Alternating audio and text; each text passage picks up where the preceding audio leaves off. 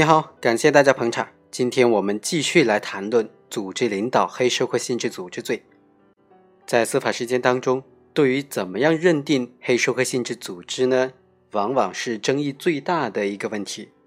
而法院在审理案件的时候，我很少看到说有指控黑社会性质组织犯罪，却最终被判决这个罪名不成立的案件。今天我确实看到了这样一个案例。检察院指控被告人构成组织领导参加黑社会性质组织罪，而法院最终却认定这个罪名不成立。根据被告人的实施的具体的犯罪来定罪处罚。这个案子的关键就在于怎么样区分黑社会性质组织和有违法犯罪行为的单位或者组织。就是说，普通的单位如果它的成员包括整体实施了某些违法犯罪行为。但是这个组织能不能就因此定性为黑社会性质组织呢？有违法犯罪行为的单位或者组织和黑社会性质组织之间，它的界限在哪里？这就是我们今天讲的主题。本案的主角是张某，张某被指控犯组织领导参加黑社会性质组织罪，张某就辩称说，检察院所指控的这个罪名不成立，他所领导的单位。根本就不符合黑社会性质组织应当同时具备的四个特征，也就是组织特征、经济特征、行为特征和非法控制特征。最终，法院在判决的时候就认为张某等十五个人不符合司法解释当中关于黑社会性质组织应当同时具备的四个特征，所以以张某为首的这个单位啊，它不是黑社会性质组织。起诉书所指控的罪名不成立，最终法院是判决张某等人分别构成故意杀人罪、敲诈勒索罪、组织卖淫罪等等具体的罪名。在审理这个案件的时候，争议的焦点也就在于怎么样区分黑社会性质组织和有违法犯罪活动的单位。本案当中，以被告人张某为首的中社村的村委会成员滥用集体事务的管理权。实施的一系列的敲诈勒索、组织卖淫等等违法犯罪活动，这些行为所具有的表象特征和老百姓在影视剧当中看到的主观认知当中的黑社会性质组织实施的违法犯罪活动呢，是非常相似的。但是毕竟两者是不同的。黑社会性质组织或者黑社会组织存在的类型通常有两种，一种是公开的非法组织，比如说意大利的黑手党；另外一种呢。是以合法的形式掩盖非法目的的非法组织，由于具有合法的外衣，和那些有违法犯罪行为的单位是比较相似的。有违法犯罪行为的单位，是指依法成立之后啊，从事生产经营活动的过程当中，实施了某些违法犯罪活动的社会的经济实体或者单位。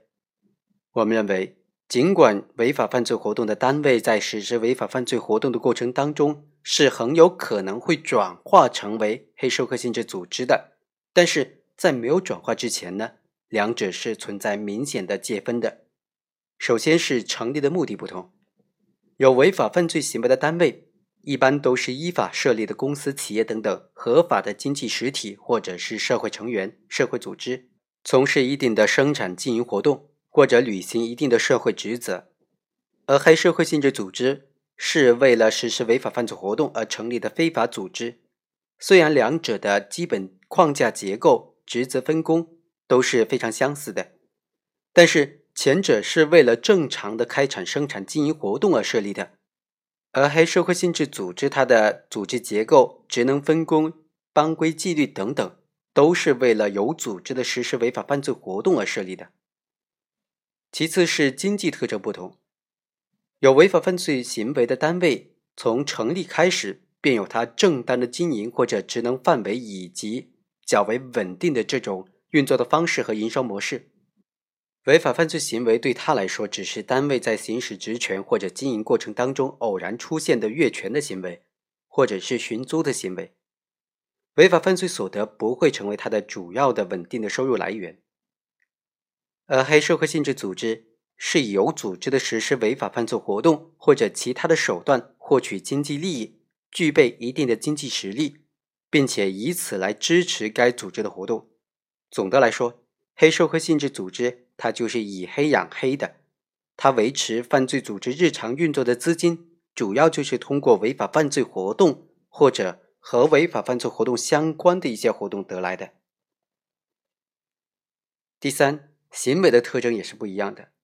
有违法犯罪行为的单位实施违法犯罪行为，一般不具有经常性。违法犯罪并非这个单位获得经济利益或者是解决纠纷的主要手段，而黑社会性质组织实施违法犯罪行为具有经常性和一贯性，而且呢，他所实施的违法犯罪行为具有明显的暴力性特征，通常就表现为故意杀人、故意伤害、绑架、抢劫、敲诈勒索、聚众斗殴、寻衅滋事。故意毁坏财物等等等等。第四是非法控制特征也是不一样的。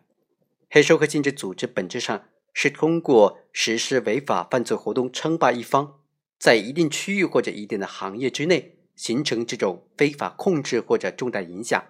从而严重的破坏经济社会生活秩序。非法控制特征是连接其他三个特征，也就是行为特征、组织特征和经济特征的纽带。正是在非法控制这一点上，使得黑社会性质组织的这种组织犯罪和其他的犯罪组织明显的区别开来。在对组织内部进行严格的控制的基础之上，通过对一定行业或者区域的控制，最终实现对社会的控制。因此啊，我们可以认为，非法控制是黑社会性质组织的本质特征，而有违法犯罪行为的单位，并不具有非法控制社会的意图。也没有办法形成对一定区域或者行业内的社会和经济生活秩序的严重破坏。具体到本案来看，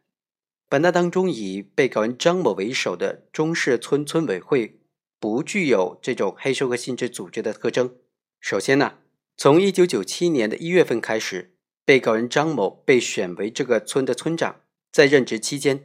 张某、古某、王某和李某等人当选为该村的村委。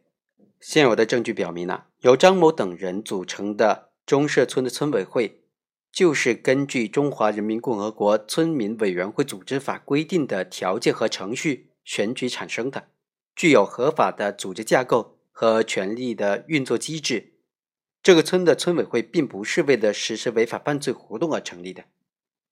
其次，张某等人通过这种索取土地补偿金、收取各种污染费。道路维修费等等方式来获取的钱财，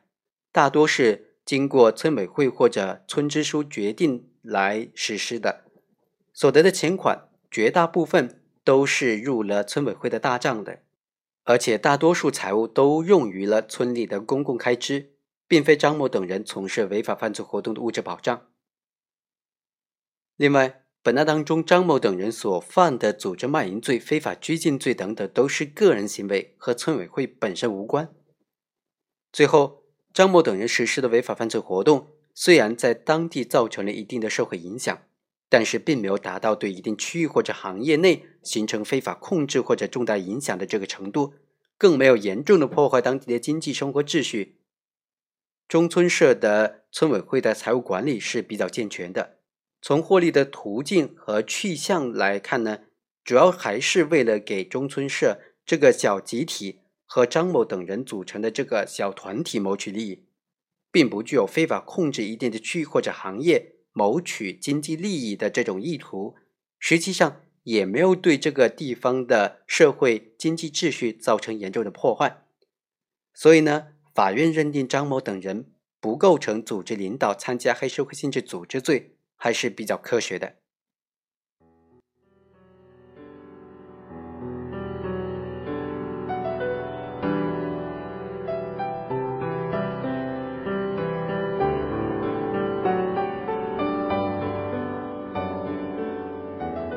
以上就是本期的全部内容，我们下期再会。